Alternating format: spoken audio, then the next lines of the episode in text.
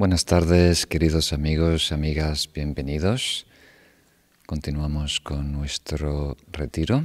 En esta sesión seguimos el mismo formato. Empezamos atendiendo a las preguntas de la sesión anterior. Próxima pregunta. La próxima pregunta es de Manuela Menéndez desde Madrid. Hola, gracias por este maravilloso retiro. Si Bodhicitta aspira y emprende para la felicidad de todos los seres, cuando vemos sufrimiento, violencia extrema en personas inocentes o simplemente ignorancia que produce daño en otros, ¿ver eso no genera frustración? ¿No saber cómo ayudar a esas personas? Me cuesta ver de qué modo separar el sufrimiento o ignorancia dañina de los demás de mi dolor por ver que esto sea así. Muchas gracias. Muy bien. Por una parte es buena señal que estemos conmovidos por todo el sufrimiento que vemos en el mundo, la injusticia y demás. Y sí es un tanto frustrante porque no podemos eh, ayudar inmediatamente. Entonces,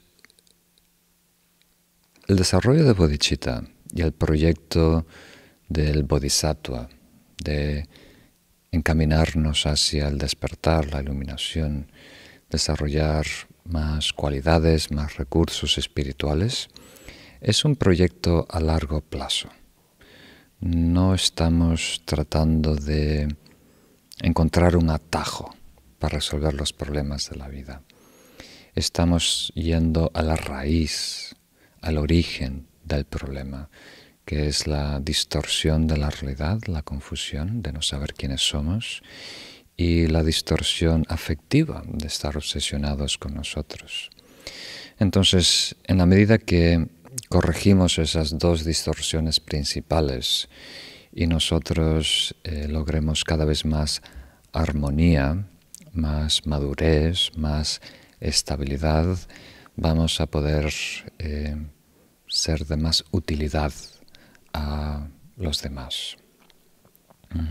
Pero incluso en el momento de la vida histórica, de la vida del Buda histórico Shakyamuni, un ser completamente iluminado, eh, siguió habiendo sufrimiento, siguió habiendo pobreza. O sea, uno no puede resolver los problemas de todos los demás, incluso el Buda completamente iluminado. Pero puede dar recursos, puede dar opciones, puede iluminar un camino hacia la verdad, hacia la felicidad. Pero depende de cada quien. Cada persona tiene que elegir el camino a la verdad, elegir el camino del amor, elegir el camino de la armonía, elegir ser solidario. Y no todos están preparados hoy en día para hacer esa elección, porque cada persona está en su ciclo evolutivo y no coincide con nuestras expectativas con nuestras, como diríamos, exigencias. Entonces hay que respetar el ciclo evolutivo de cada quien. Ah, alguien podría estar diciendo lo mismo de nosotros hoy en día. ¿Por qué eres tan torpe, Amarrenchen? ¿Por qué no eres mejor? ¿Por qué no te iluminas? ¿Verdad? Y tendrían toda la razón, ¿verdad? Pero por mucho que me señalen, eh, yo solo puedo hacer lo que puedo, ¿verdad? Hasta con la mejor disposición eh, estoy, soy muy limitado en los cambios que puedo hacer en mí y en mi entorno. Entonces tenemos que respetar eso. Hay que saber que el cambio es posible, que el sufrimiento no es inherente, tiene sus causas, esas causas se pueden atender y corregir. Solo lo que tenemos que quitar de esa ecuación es nuestra exigencia de que quiero que pase ahora y que quiero que pase de esa manera. tenemos que vernos como alguien que está al servicio de los demás. Al servicio quiere decir que estamos eh, a la espera de que alguien recurra a nosotros, que nos llame, que nos pida ayuda. No somos alguien que interviene forzosamente en el mundo y en la vida de los demás. No funciona. Si funcionara esa estrategia, el problema ya estaría arreglado. Hay muchos seres poderosos que tienen ese poder, saben lo que es bueno, pero depende de cada quien elegir esa verdad, ese amor, esa armonía. Entonces hay que tener paciencia con el proceso, hay que tener paciencia con nuestro desarrollo espiritual y mucho más con los demás, porque eh, tienen situaciones o vidas más complicadas y muchas veces menos recursos. Entonces, deja que la situación y las personas te indiquen a ti cuánto tiempo va a tomar y cuál es la manera más óptima de beneficiar. Y ponemos a un lado nuestras opiniones, expectativas y demandas. Y después todo funciona perfectamente. El mundo es perfecto en lo que es. Y eso no se puede negar. Pero el mundo no es perfecto como yo quiero que sea. Las personas no son perfectas como yo quiero que sean. Pero son perfectas en lo que son. Las cosas funcionan tal como son. Y eso lo vamos a ir aprendiendo en las próximas prácticas, agregar un poco más de paciencia en nuestra percepción. Pasamos a la próxima pregunta. La próxima pregunta es de Tailén Palomo, desde Liverpool. Estimado Lamarrinchen, muchísimas gracias a usted y a la comunidad paramita. Mi pregunta es la siguiente. ¿Podemos desarrollarnos como bodhisattvas aún estando en la etapa de la cueva? Muchas gracias. Muy bien. Sí, como nos indicó su santidad, el bodhisattva es alguien que adopta el bodhicitta, el corazón iluminado. Es alguien que aspira a la iluminación de todos los seres. Y es un proyecto espiritual. Y ese proyecto tiene muchas fases. Y tenemos que empezar a sanar el mundo sanándonos nosotros. Por supuesto, eso eh, incluye esta fase de cueva, en donde buscamos un entorno idóneo para el desarrollo de cualidades internas. Entonces, sí, la fase de la cueva es parte del camino del Bodhisattva. Tenemos una pregunta de Alexander desde Perú. Venerable Lama Rinchen, gracias por todas sus claras enseñanzas, amor y compasión. Ayer nos enseñó que una de las cosas que debemos desarrollar dentro de la conducta de los bodhisattvas son las seis paramitas, entendiendo que al tomar los votos, cualquier acción negativa que hagamos es más grave ahora, la vigilancia y la retentiva mental cobran mayor importancia. ¿En cuál de las paramitas se pueden encontrar? ¿O son parte de todas? y cómo las puedo entender mejor. Muchas gracias. La vigilancia y la retentiva mental. Muy bien. Bodhicitta en sí es la aspiración, la disposición, el estado de la mente iluminada y su expresión en el mundo, cuando lo llevamos a la práctica, se manifiesta como los seis paramitas. O todos los yogas, disciplinas, prácticas se pueden consolidar, eh, resumir en los seis paramitas. Entonces, eh, cada uno de los paramitas incluye, está inspirado por esta inspiración y incluye el resto de los paramitas. Pero que más directamente atiende tu pregunta es el segundo, que es el paramita de la conducta, que tiene tres aspectos, ¿os acordáis? Uno es no causar daño y remediar el daño, o sea, eliminar todo lo nocivo, todo lo negativo, todo lo tóxico en nuestra conducta física, verbal y mental. Y para eso la herramienta principal, como tú bien indicas, es la vigilancia. Podemos hablar de tres aspectos de la atención.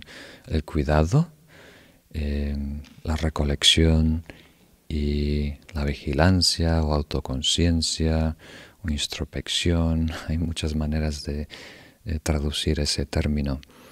Entonces tenemos que estar, ser muy cuidadosos, muy respetuosos, saber que eh, cada cosa que hacemos cuenta, eh, tiene su marca, nos va definiendo, va determinando el mundo y la realidad que habitamos.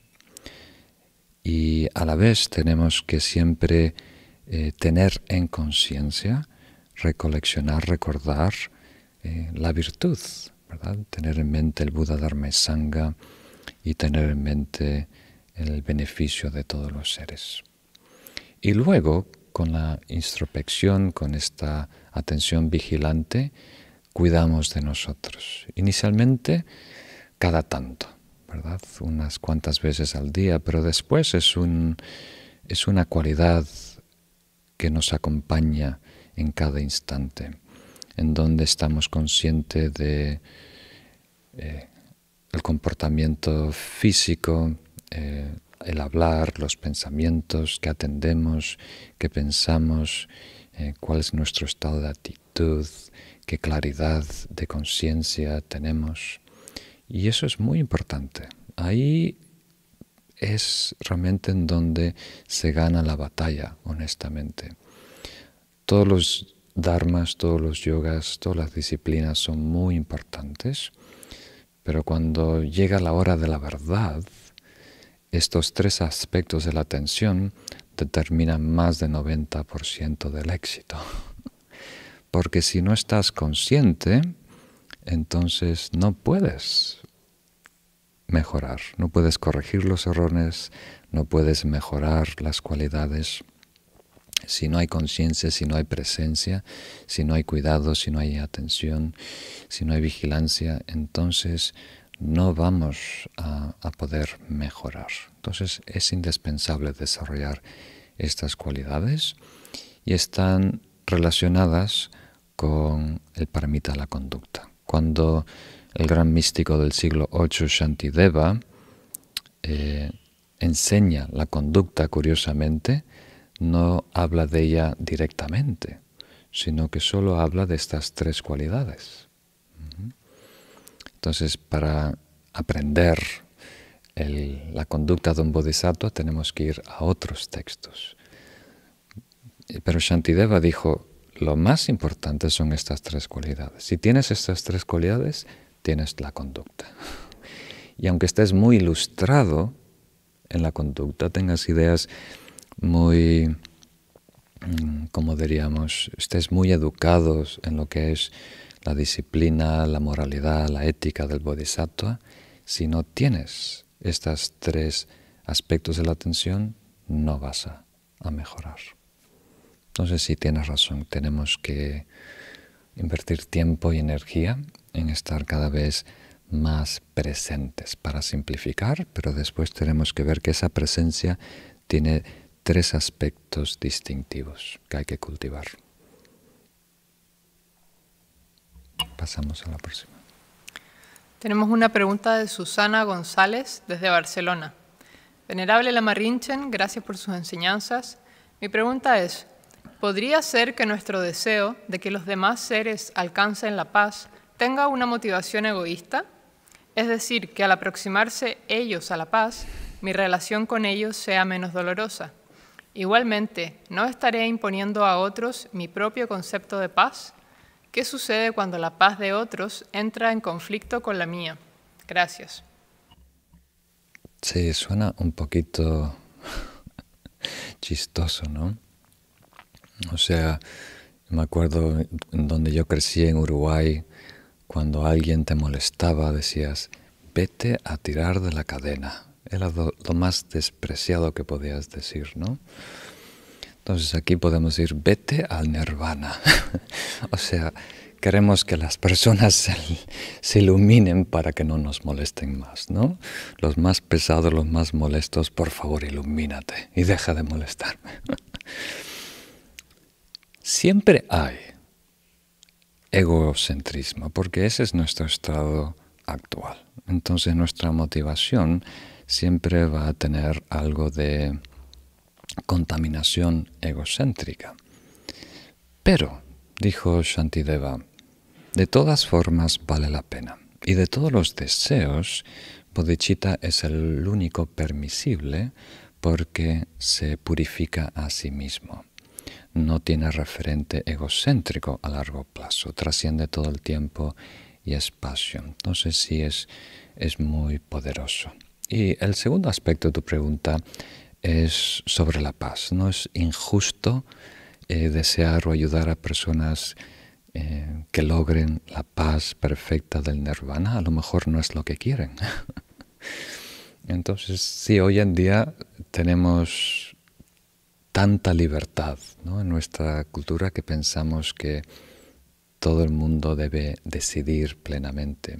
Pero aquí cuando estamos decidiendo, ¿verdad? O no estamos decidiendo por otras personas, pero estamos haciendo todo lo mejor para ser un recurso para que las personas que quieran iluminarse eh, puedan recibir ayuda de nosotros. ¿no? Entonces, la iluminación es el estado perfecto es algo que nadie va a rechazar. Las únicas personas que rechazan el estado de perfecta felicidad es porque no reconocen esa posibilidad, no reconocen ese estado. Entonces nadie puede iluminarse y después arrepentirse de haberse iluminado. Prefiero estar en, la playa, prefiero estar en vacaciones en Río de Janeiro. Nadie, nadie va a, tomar esa decisión después de iluminarse. O sea, estamos deseando lo mejor. Y hoy en día no sabemos lo que es la iluminación. Entonces, nuestra aspiración en realidad es lo que sea mejor para todos los seres, eso es lo que deseo para ellos lo que sea que produzca la mejor felicidad, la mejor paz, la mejor eh, satisfacción, eso es lo que deseo para ellos. Y a ese, ese objetivo le ponemos la etiqueta de nirvana. Entonces estamos deseando lo mejor, aunque no lo hemos alcanzado, porque sabemos que lo mejor absoluto, la perfección, es lo mejor para nosotros y para los demás. Y, eso no, no hay duda, no hay arrepentimiento que pueda surgir de lo mejor. Muy bien, pasamos. La próxima pregunta es de Tomás Merchan desde Ávila. Muchas gracias, Venerable Lama Rinchen y equipo Paramita. Mi pregunta es, ¿la aspiración a la liberación de samsara tiene sentido para un budista?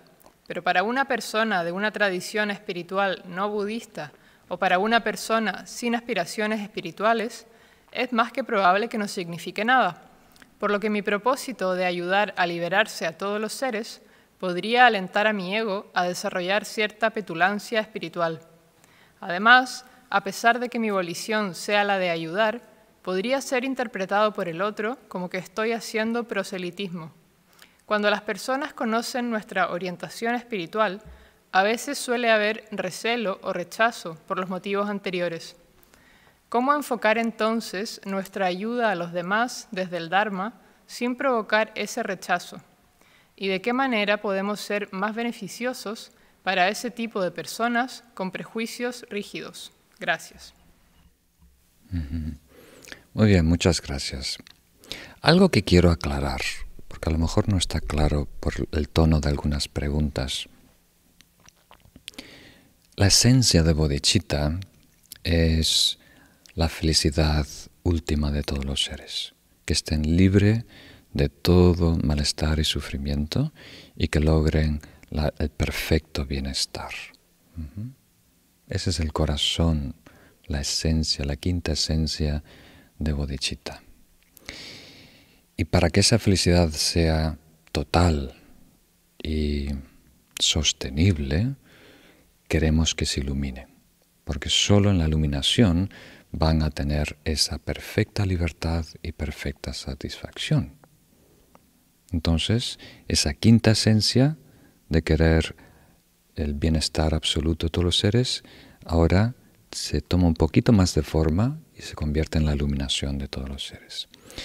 Y ahora para de alguna manera contribuir a la iluminación de los, todos los seres, dice, bueno, yo mismo me tengo que iluminar. Si yo no estoy iluminado, no tengo mucho que aportar a ese proyecto. Entonces toma otra forma, mi iluminación. Y de repente te encuentras que estás muy lejos de, de estar iluminado. Entonces eso toma otra forma que es enfocarme en mi desarrollo espiritual. Entonces estamos a cuatro pasos, cuatro niveles, cuatro jerarquías, ¿verdad? ¿Eso qué quiere decir? Que nuestro enfoque inmediato, quiere decir por varias vidas, es nuestro desarrollo espiritual. No iluminar a otros, no salvar a otros, no ser de beneficio directo a los otros. Mientras tanto, podemos acompañar, podemos compartir, pero lo que nosotros podemos hacer para otros es limitado. Eso es una parte que quería aclarar. Ahora, otra parte, una de las premisas de, de la pregunta es, a lo mejor algunos no estarían a gusto con este desarrollo espiritual hacia la iluminación. Eso no es, como, como acabo de decir en la otra pregunta, algo que tiene que ver con personalidad, con cultura. Eso tiene que ver con estado de conciencia. Hoy en día parece que muchas perspectivas, filosofías, opiniones están compitiendo en un plano horizontal, pero no es así. Están alineadas en un plano vertical. En la medida que se desarrolla, evoluciona nuestra conciencia, tenemos eh, aspiraciones más nobles, más acertadas, o menos nobles y menos acertadas. Entonces, todos los seres habidos y por haber, en este planeta, en otro, en esta galaxia, en otra, en este universo, en otro, todo lo que es vida, finalmente va a querer la perfección, va a querer eh, superar todas las trabas, toda la ignorancia y lograr la perfecta felicidad y verdad y libertad. Ahora que tenemos esa parte, ¿no? esos dos elementos claros, atendemos la, pregunta. Mientras tanto, la Marrinchen, ¿qué puedo hacer? Esa es la pregunta. Mientras tanto, mientras que yo no esté completamente iluminado y mientras las, las otras personas no estén interesadas, no estén en esa fase evolutiva donde hay apertura de conciencia, hay interés por un desarrollo consciente voluntario. ¿no? Mientras tanto, ¿qué hago? Aparte de meditar, ¿verdad? No, descartemos eso. Aparte de mi desarrollo y cultivar mi ser, ¿qué puedo contribuir mientras tanto? ¿no? Entonces, la expresión de bodhicitta Mientras tanto, para el beneficio de los seres se llama los cuatro métodos para ayudar a otros. Cuatro métodos, cuatro eh, estrategias. Una es regalar, simplemente ser generoso y eh, ayudar a que otros tengan recursos. Primero, naturalmente, la salud. Si no hay salud, no hay nada. Que otros tengan buena salud, que otros tengan una vida sana, ¿verdad? Que estén a salvo, que estén cómodos y satisfechos. Y después, recursos espirituales, ayudar a que haya más libros, ¿verdad? Traducidos en castellano, sobre filosofía, dharma, meditación y medad. Que haya más recursos para personas que quieran hacer retiros, eh, personas que quieran ser monjes y monjas o personas que, quieran estudiar. Simplemente ayudar con recursos, que las personas tengan más recursos, compartir lo que tenemos. El segundo, la segunda cosa o estrategia que podemos contribuir es hablar bien. Tener una habla que es amable, dulce, respetuosa hacia los demás. Esto inicialmente no me pareció que era importante, porque a mí lo que me interesa es la esencia, el contenido, ¿verdad? Cómo se expresa da igual, pero con el tiempo he descubierto que la expresión es tan importante como el contenido. Y es más, cuanto más superficial sea la persona, más aprecia la envoltura del paquete. ¿no? Entonces es muy importante para personas que aún no tienen una fe firme en el desarrollo espiritual, en el Dharma, que nosotros seamos un buen representante de un practicante, de un meditador, siendo una persona respetuosa, una persona amable, una persona dulce. Eso vale mucho, tiene mucho poder. El tercer la tercera cosa o estrategia es ayudar de la manera que ellos necesiten.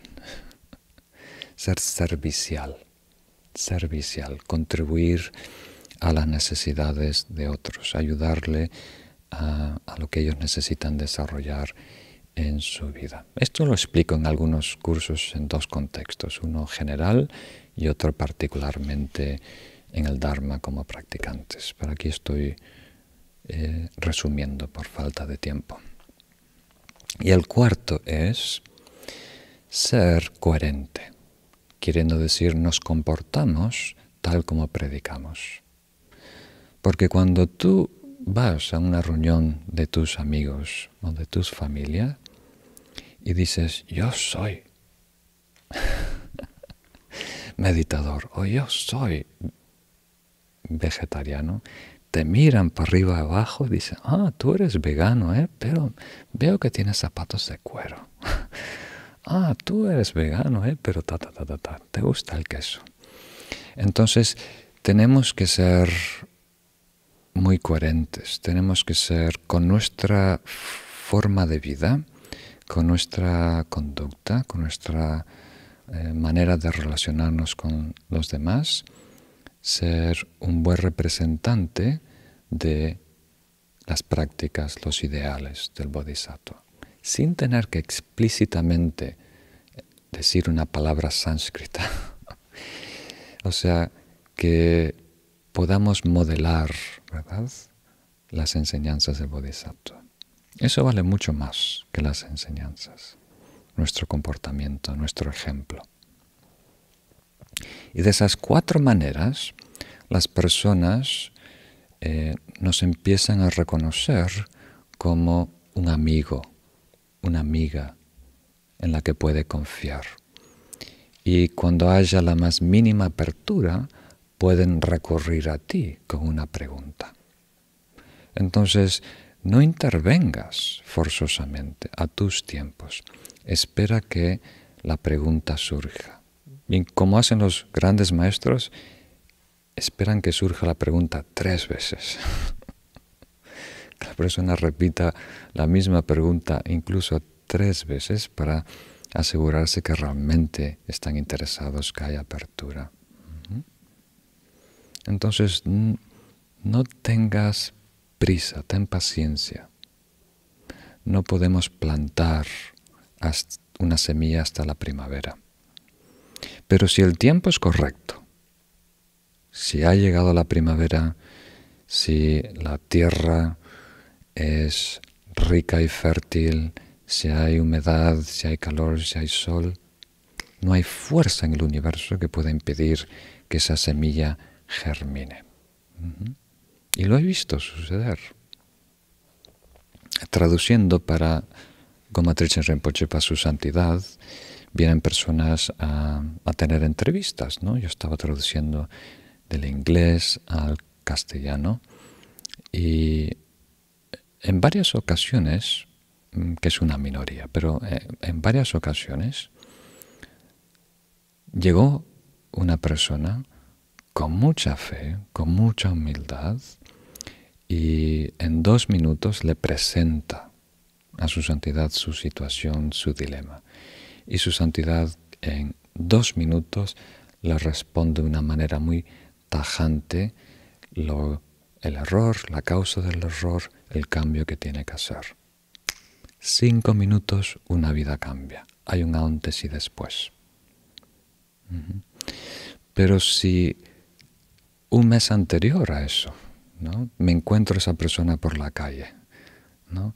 intento decir, para esto, haz esto, cambia esto, ta, ta, ta, ta, ta, no funciona. Y es más, puede ser contraproducente. Esa persona se retroae, se enroca y se revela naturalmente, como lo harías tú. Entonces, tienes que esperar a que el terreno esté fértil para plantar.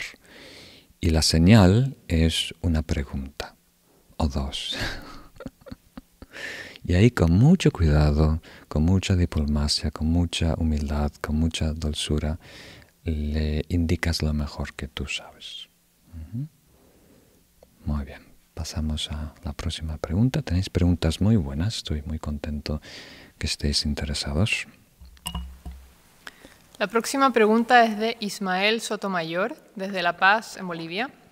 Hola, La Marinche, un saludo afectuoso. Tal vez no tenga mucha relación con las 37 prácticas, pero le pregunto, considerando que las oraciones en el cristianismo van dirigidas a Dios, en el budismo, ¿cuál es la finalidad de las oraciones? ¿Están dirigidas a algo o a alguien? Muchas gracias. Muy bien, muchas gracias. Sí, nosotros por nuestro bagaje cultural tenemos una definición muy estrecha de lo que es la oración, incluso en el cristianismo. Hay otras tradiciones contemplativas, eh, cristianas, abrámicas, que, que, tienen un espectro más amplio. ¿no? Pero para responder a tu pregunta, dentro del Dharma, dentro del budismo, particularmente del camino del del bodhisattva, la oración se ve como una amalgama de cuatro energías. Entonces, la mejor oración debería incluir cuatro ingredientes que en realidad son energías. A ver si me logro explicar. La primera eh, sí es como intuyes, es el aspecto devocional es eh, reconocer nuestras limitaciones y eh, invocar la fuerza mayor, que en este caso es el Buda, los bodhisattvas, los maestros del linaje, y pedir que nos ayuden. Pero no lo hacemos de una forma teísta, o sea, queriendo decir que hay una divinidad que es está fuera de nosotros, independiente de nosotros, ajena a nosotros, que tiene el poder de premiar o salvar.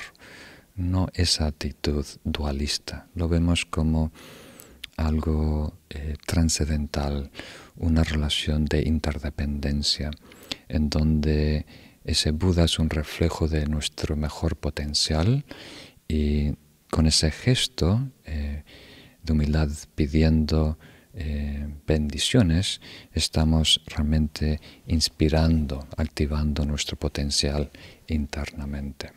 Entonces, eh, estamos acudiendo al Buda externo, interno y último simultáneamente. Esa es la primera energía, el aspecto devocional.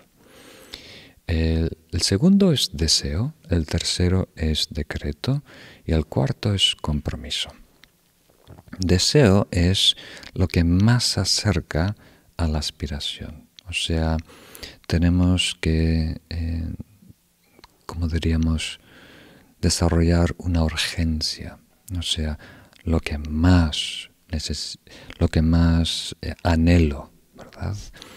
es que surja felicidad en el mundo, que no haya falta de recursos, que todos tengan abundancia, que todos tengan salud. Y el, el tercer aspecto le llamamos decreto, estoy usando esa palabra para ayudar a muchos de vosotros. Aquí incluimos el aspecto analítico, en donde comprendemos la relación causal, ¿verdad? Que está en juego. Y por eso tenemos la certeza que se va a concretar el resultado. Lo vemos el resultado, reconocemos el beneficio plasmarse, incluso lo festejamos. Ese es el tercer aspecto. Y el cuarto es el compromiso. Yo me comprometo hoy y siempre a hacer todo lo posible para esto. Entonces, las cuatro energías funcionan por sí solas. Son muy poderosas, ¿verdad? Pero cuando las cuatro trabajan juntos, se crea una sinergia que crea mucho más poder. Y eso realmente mueve montañas. Porque al fin y al cabo, ¿qué somos? Somos oración. O sea, todo lo que hay en el mundo viene de actividad humana hoy en día. Somos la especie dominante, para bueno y para mal. Y todos los proyectos que desarrollamos vienen de nuestra mente. ¿verdad? ¿Y qué nace de nuestra mente? Lo que anhela nuestro corazón. Entonces, si tú transformas ese anhelo básico, esa energía, esa oración, tu vida cambia y tu mundo cambia. Y si eso no cambia, puedes hacer gestos huecos allá afuera, pero no tienen fuerza porque no están respaldados de esa coherencia, de esa energía interna.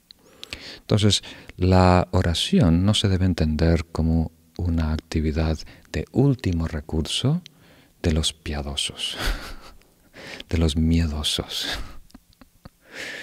O sea, se debe comprender como el aspecto interno de la actividad externa. No está una desasociada de la otra. Es la semilla de donde nace todo. Muy bien, pasamos a otra pregunta. Esta es la última porque si no, no me va a quedar tiempo. La próxima pregunta es de Ignacio Pesquera desde Madrid. Gracias por su cariño y enseñanzas, querido Lama. En el contexto de las seis paramitas, ¿la alegría loca se encuadra en el entusiasmo o es una cualidad que puede ser generada independientemente? Es decir, ¿es necesario generar el resto de paramitas previas antes? Muchas gracias. Muy bien. Muchas gracias por la pregunta. Creo que es más preciso si usamos sabiduría loca. Creo que eso es el, término más correcto del budismo tibetano. Y la sabiduría loca nos da la libertad para poder elegir libremente alegría. Aquí sabiduría loca quiere decir sin, como diríamos, mm, sin buscar una razón válida, ¿verdad? Sin justificar nuestra felicidad, básicamente. Porque hoy en día no nos permitimos ser felices si no hay un justificante. necesitamos un recibo, una factura, necesitamos algo concreto que esté pasando en el mundo para decir, ah, ahora sí puedo ser feliz. Incluso si tú te encuentras con tu amiga por la calle y tú estás sonriendo de oreja a oreja y ella te pregunta, María, ¿qué te pasó? Y tú le dices, nada, soy feliz. Y ella te va a mirar de abajo para arriba. Pobrecita María. ¿Qué le estará pasando? ¿Qué estará fumando? O sea, siempre tiene, de su perspectiva, tiene que haber una razón.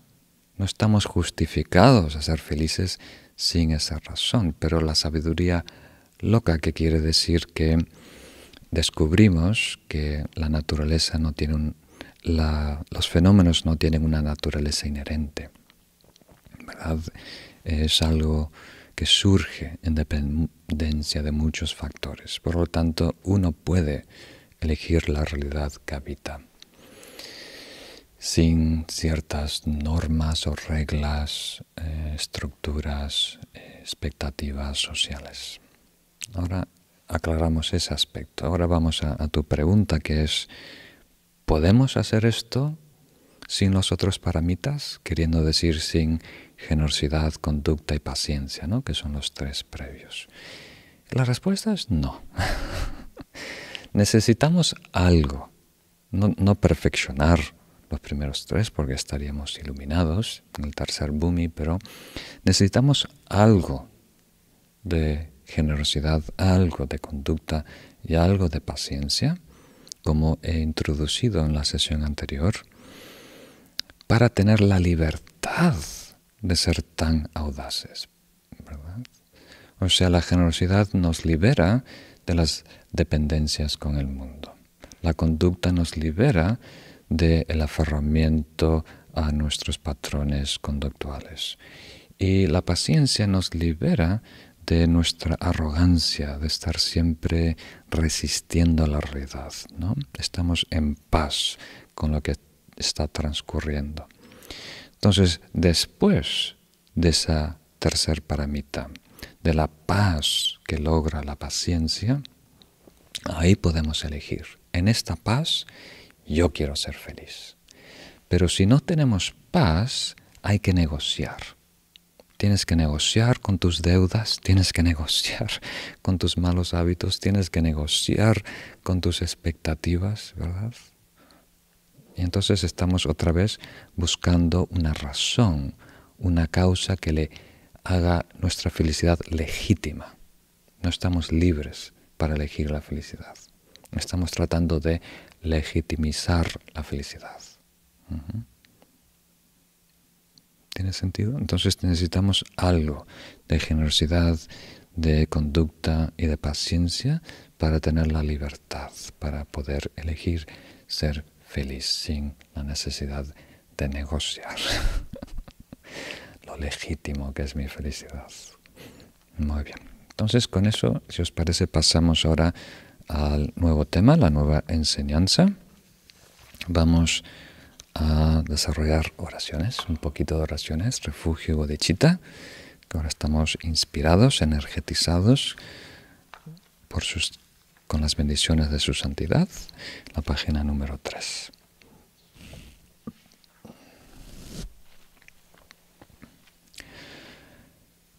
Tomo refugio en el Buda, el Dharma la Asamblea Suprema hasta alcanzar la perfección lograré la iluminación para el beneficio de todos los seres con el mérito de las acciones generosas y las demás virtudes. Tomo refugio en el Buda, el Dharma y la Asamblea Suprema hasta alcanzar la perfección. Lograré la iluminación para el beneficio de todos los seres con el mérito de las acciones generosas y las demás virtudes. Tomo refugio en el Buda, y la Asamblea Suprema hasta alcanzar la perfección. Lograré la iluminación para el beneficio de todos los seres con el mérito de las acciones generosas y las demás virtudes. Puedan todos los seres tener la felicidad y las causas de la felicidad. Puedan ellos estar libres de sufrimiento y las causas de sufrimiento Puedan ellos nunca separarse la felicidad sin sufrimiento. Puedan ellos permanecer en ecuanimidad, libres de parcialidad, apego y aversión. Muy bien, muchas gracias.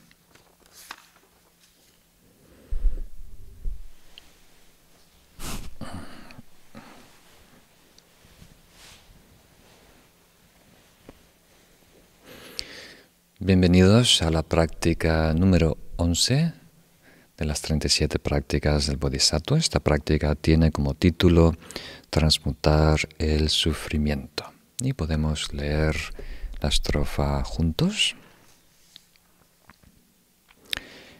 El sufrimiento, sin excepción, surge del deseo por nuestra propia felicidad, el pensamiento de beneficiar a los demás, da a luz a un Buda perfecto. Por lo tanto, la práctica de los bodhisattvas es intercambiar nuestra felicidad por el sufrimiento de todos los seres. Creo que voy a ser un superhéroe y ponerme la capa. que es un héroe sin sus capa. Muy bien.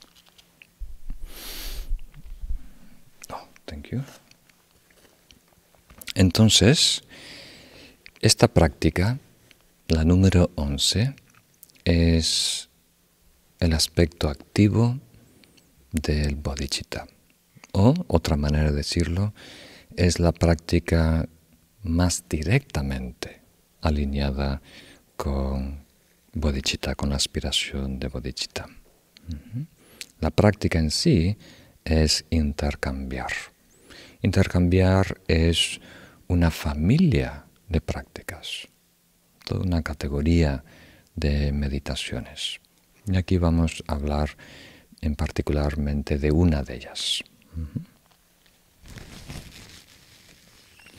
Me gustaría empezar atendiendo estas primeras dos líneas, porque ahí hay una premisa muy, como diré, muy fuerte.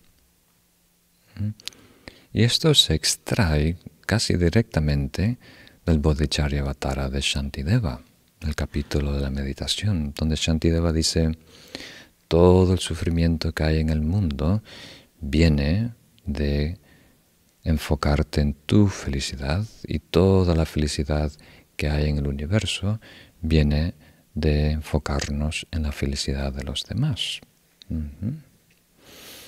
Mira la diferencia que hay entre seres nobles e infantiles. Hay algo más que decir. Y parte de nosotros cree, o por lo menos nos gustaría que sea cierto.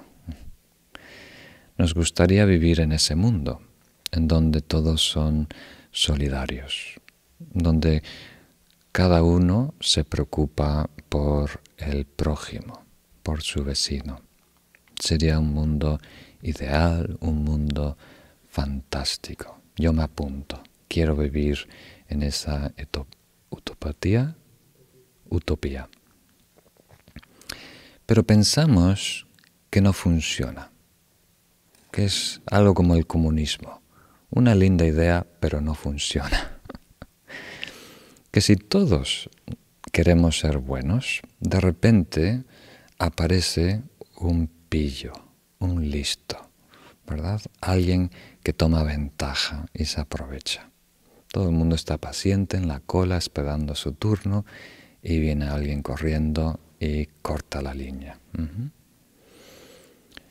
Entonces pensamos que si realmente atendemos a la felicidad de los demás, nosotros quedamos desatendidos y que no todos están jugando por las mismas reglas, con las mismas reglas.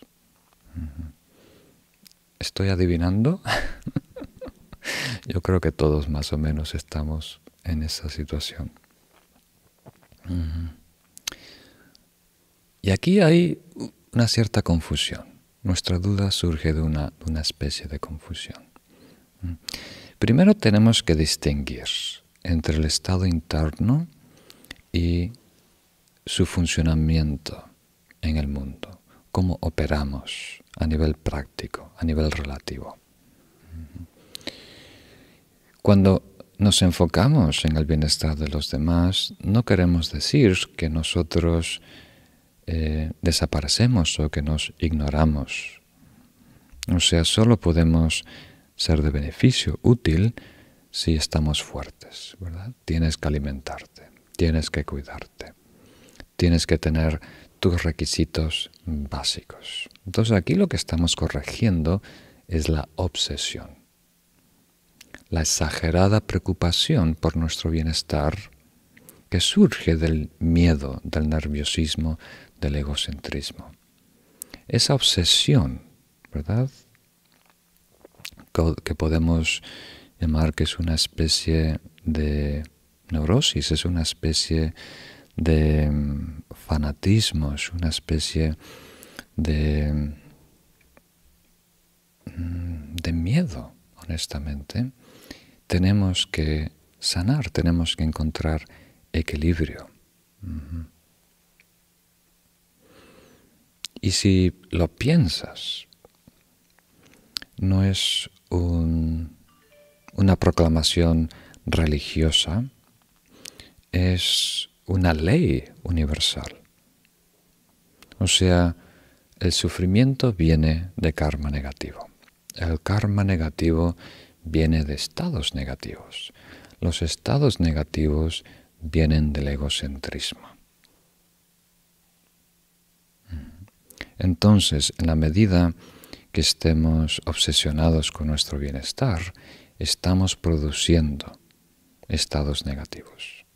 Ira, enfado, deseo, necesidad, apego, dependencia, orgullo, envidia, confusión y demás. Y no hay manera de desarrollarnos en el mundo de una manera exitosa, beneficiosa, incluso para nosotros mismos, con ese impulso, con esa motivación, eh, como diríamos, atrapados en esas emociones tóxicas. Pero al revés, si nos enfocamos en los demás, logramos ese equilibrio. Una vez que neutralizamos el miedo, el nerviosismo, el egocentrismo, no se producen estados aflictivos, por lo tanto no se produce karma negativo, por lo tanto no hay sufrimiento. Surge la libertad, la paz, la satisfacción. Esa es la premisa.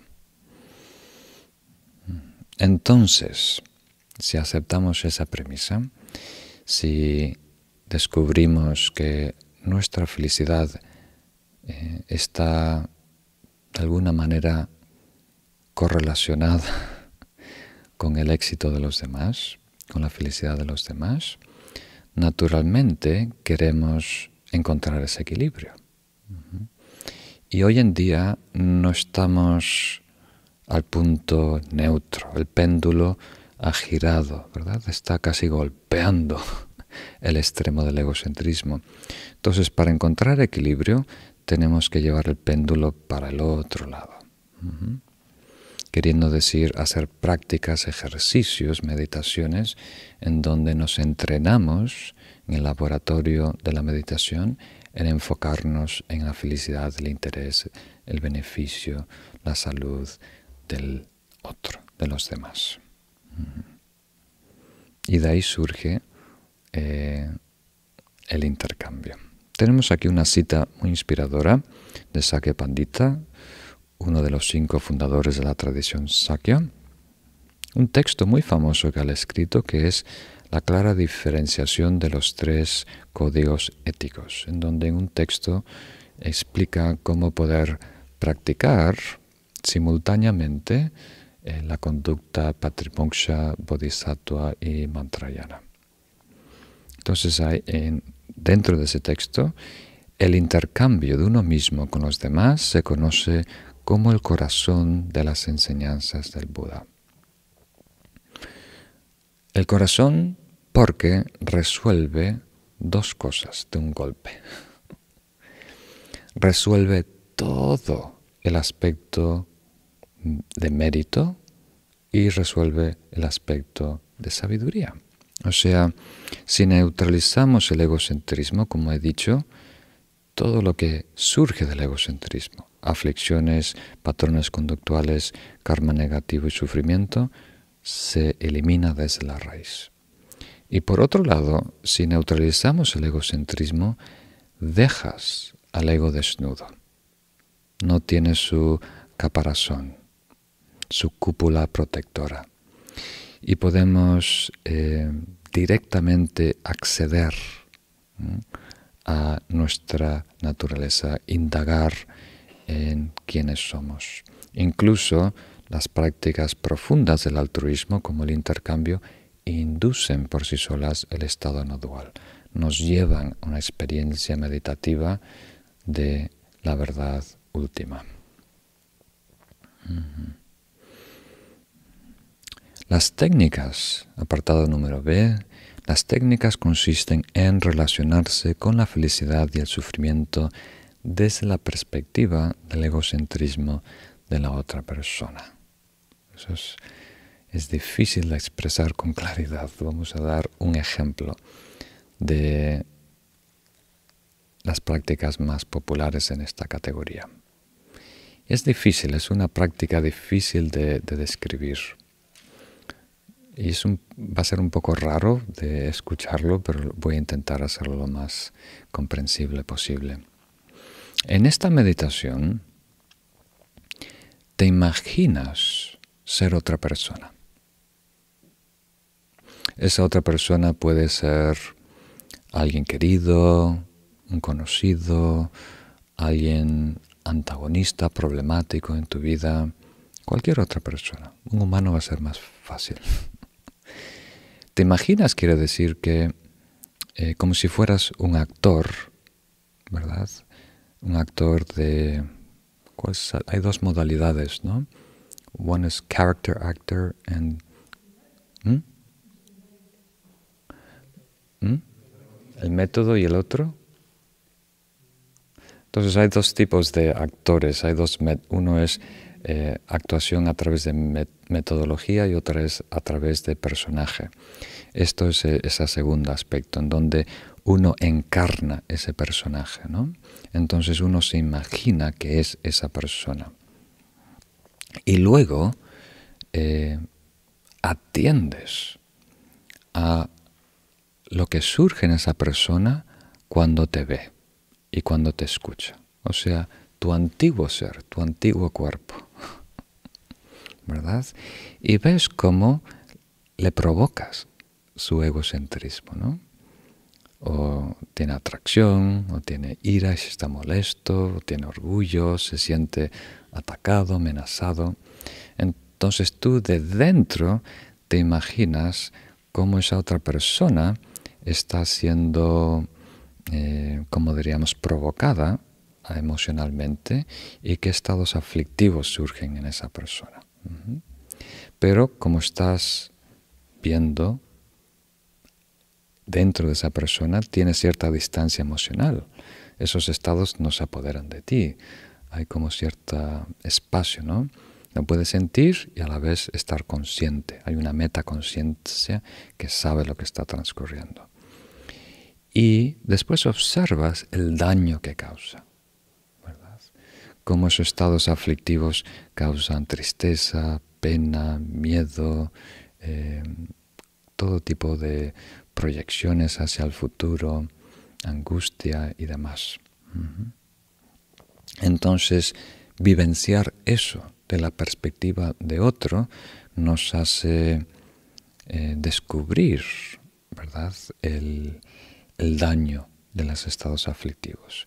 Y después dentro de ese estado relacionas con, desarrollas compasión por esa persona, por estar atrapado en ese sistema egocéntrico, en esa tormenta emocional y todo el sufrimiento que produce.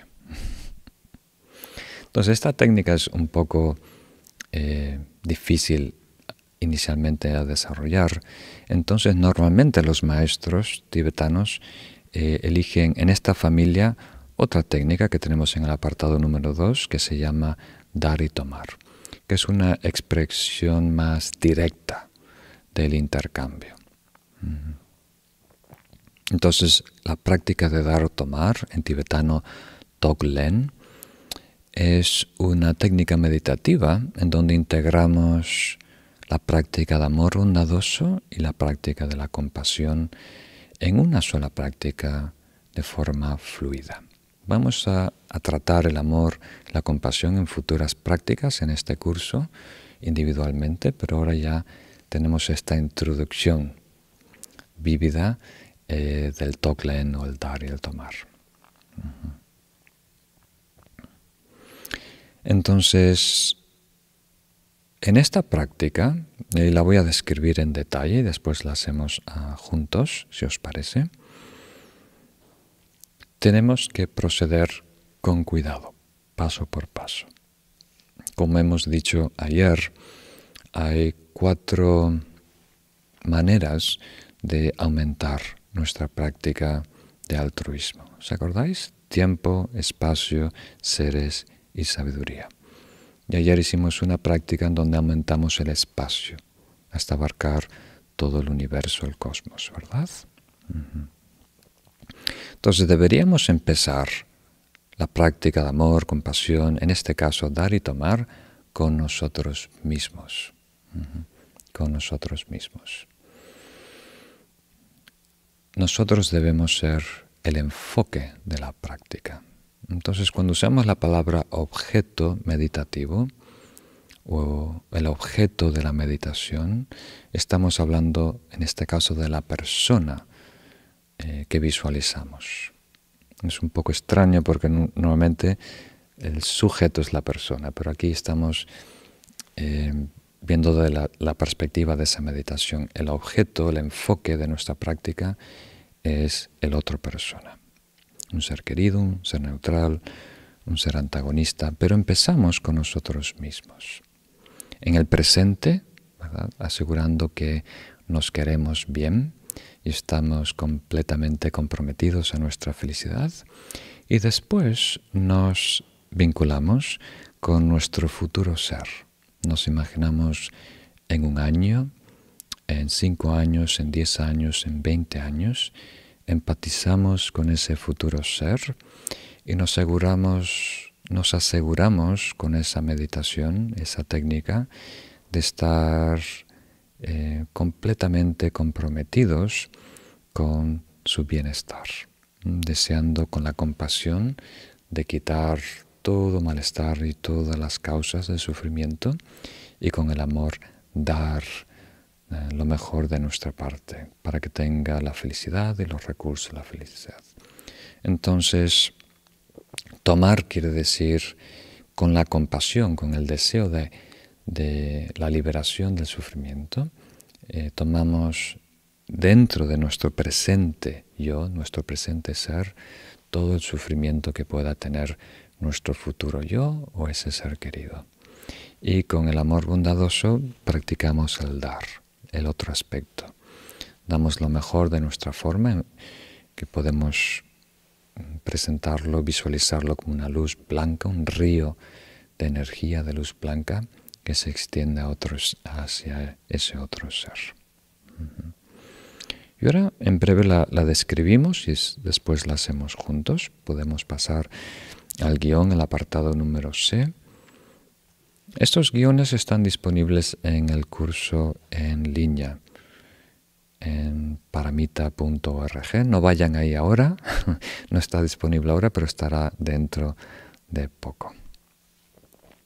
Entonces aquí dividimos esta técnica meditativa en tres partes, preparativa, principal y complementaria o conclusión. Parece muy complicado, pero vais a ver que es muy fácil. Solo requiere un tiempo para familiarizarlo. Entonces la preparación siempre empieza con la motivación. Y ahora tenemos la mejor de todas las motivaciones, que es bodhicitta. Entonces invierte un tiempo para desarrollar ese corazón altruista que quiere por encima de todo la felicidad, la iluminación de todos los seres. Luego pasamos a relajar el cuerpo. Muy importante, este es una, un paso que muchos saltan desafortunadamente. La meditación es un trabajo mental y solo tenemos acceso a la mente si el cuerpo no está interviniendo. Entonces tenemos que asegurarnos que hemos resuelto toda la tensión, toda la rigidez en el cuerpo, para que el cuerpo no ponga impedimentos en el trabajo mental. Yoga es muy bueno, Hatha Yoga. Ahora hay que tener cuidado, hay todo tipo de yogas. Hatha Yoga.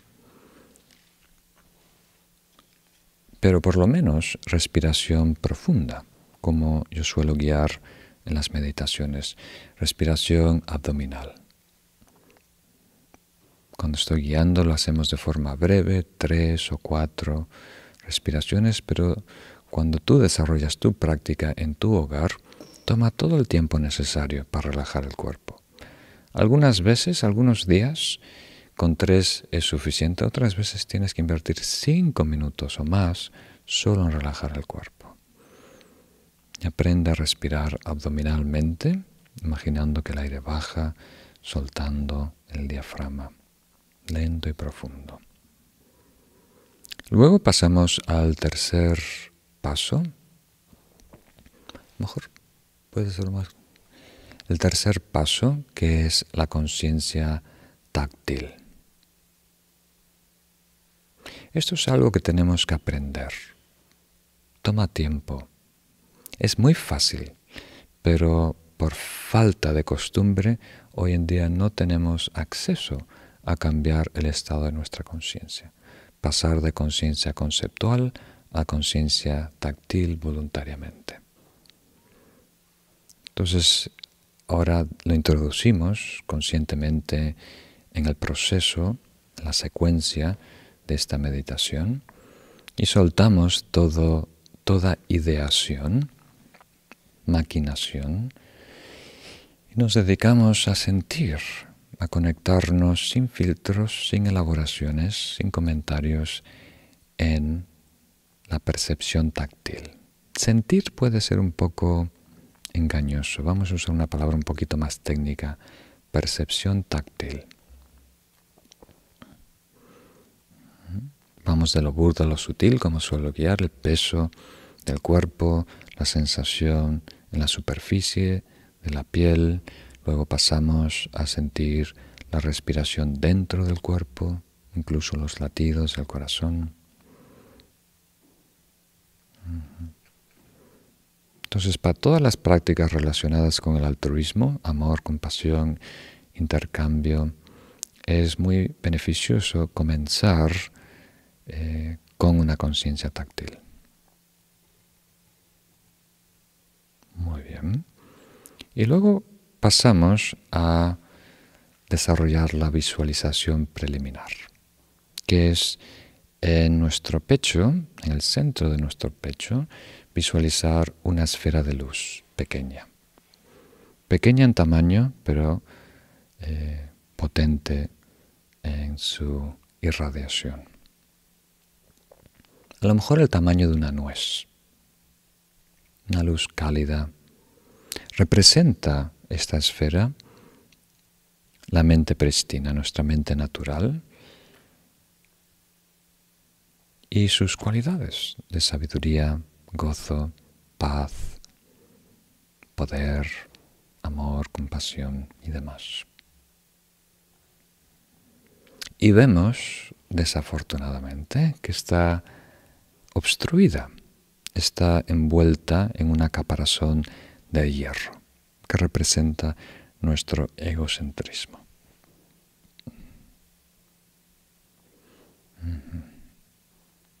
Y con esta preparación ahora empezamos visualizando delante de nosotros al objeto de la meditación, o sea, la persona con la que vamos a trabajar.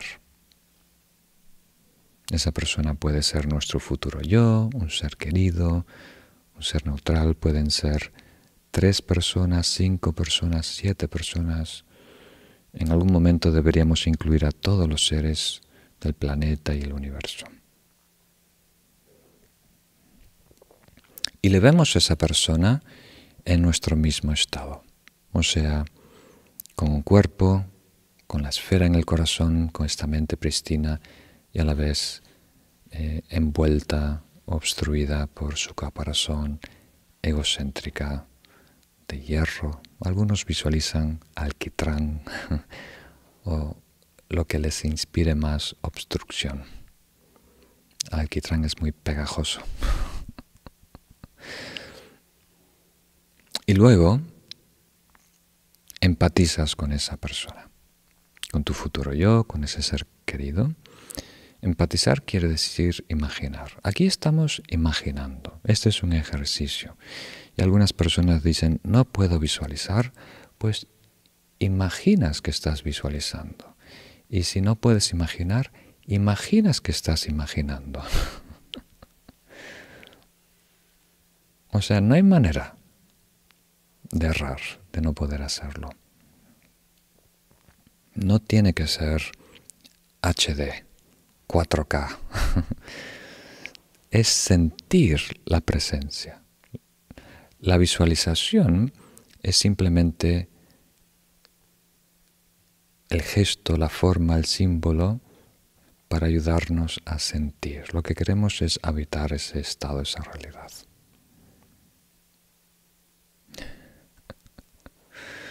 Muy bien. Entonces empatizamos con esa persona imaginando lo que siente, pensando lo que piensa. Y nos enfocamos aquí en su pena, su tristeza, su sufrimiento, su dolor y particularmente las causas y condiciones que, crean ese sufrimiento, o sea, su egocentrismo, su ignorancia y demás.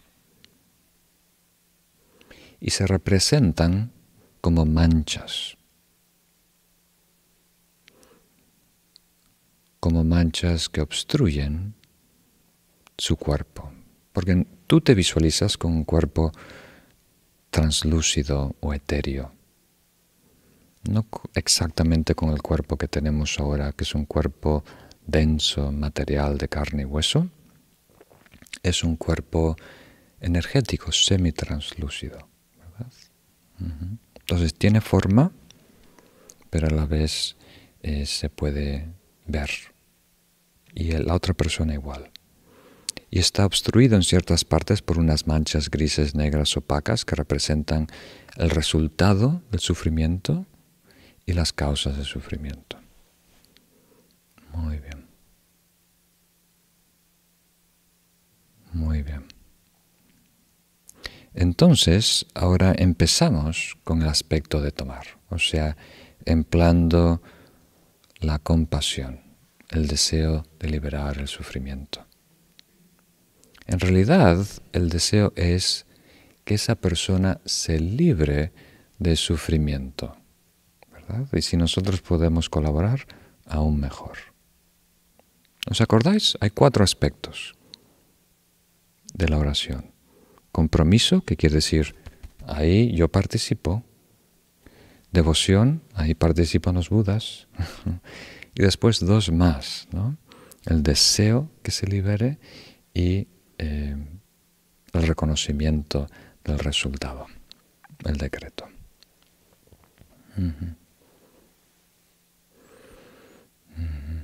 Muy bien. Entonces, desarrollamos ese deseo, o sea, con palabras en nuestra mente y le damos una forma visual. Sentimos que se despegan todas esas manchas negras, opacas, todo el sufrimiento y sus causas, se van agrupando, aglutinando, concentrando, como si fuera humo o casi como una nube negra que se acerca a nosotros, se introduce por la nariz, sí, la nariz, y baja por el cuerpo. Y una vez que toca esa esfera de hierro en el corazón, nuestro egocentrismo, instantáneamente desaparece. Las dos se anulan mutuamente, se neutralizan, liberando la luz que está en nuestro corazón. Y ahí empieza el otro aspecto, el dar, que es el deseo de amor bondadoso de compartir lo mejor de nosotros hacia ese ser. Muy bien. Y aquí brevemente explicamos los diferentes ciclos. Lo puedo hacer verbalmente. en los diferentes ciclos. Y esto lo vamos a aprender en más detalle en principio. Ahora estamos en una sesión hablando de una práctica que tiene muchos niveles que hay que desarrollar a través de varias semanas o meses. En el curso que ahora estamos desarrollando de formación, EMI 3, invertimos tres o cuatro, cuatro semanas, cuatro sesiones en desarrollar los diferentes ciclos.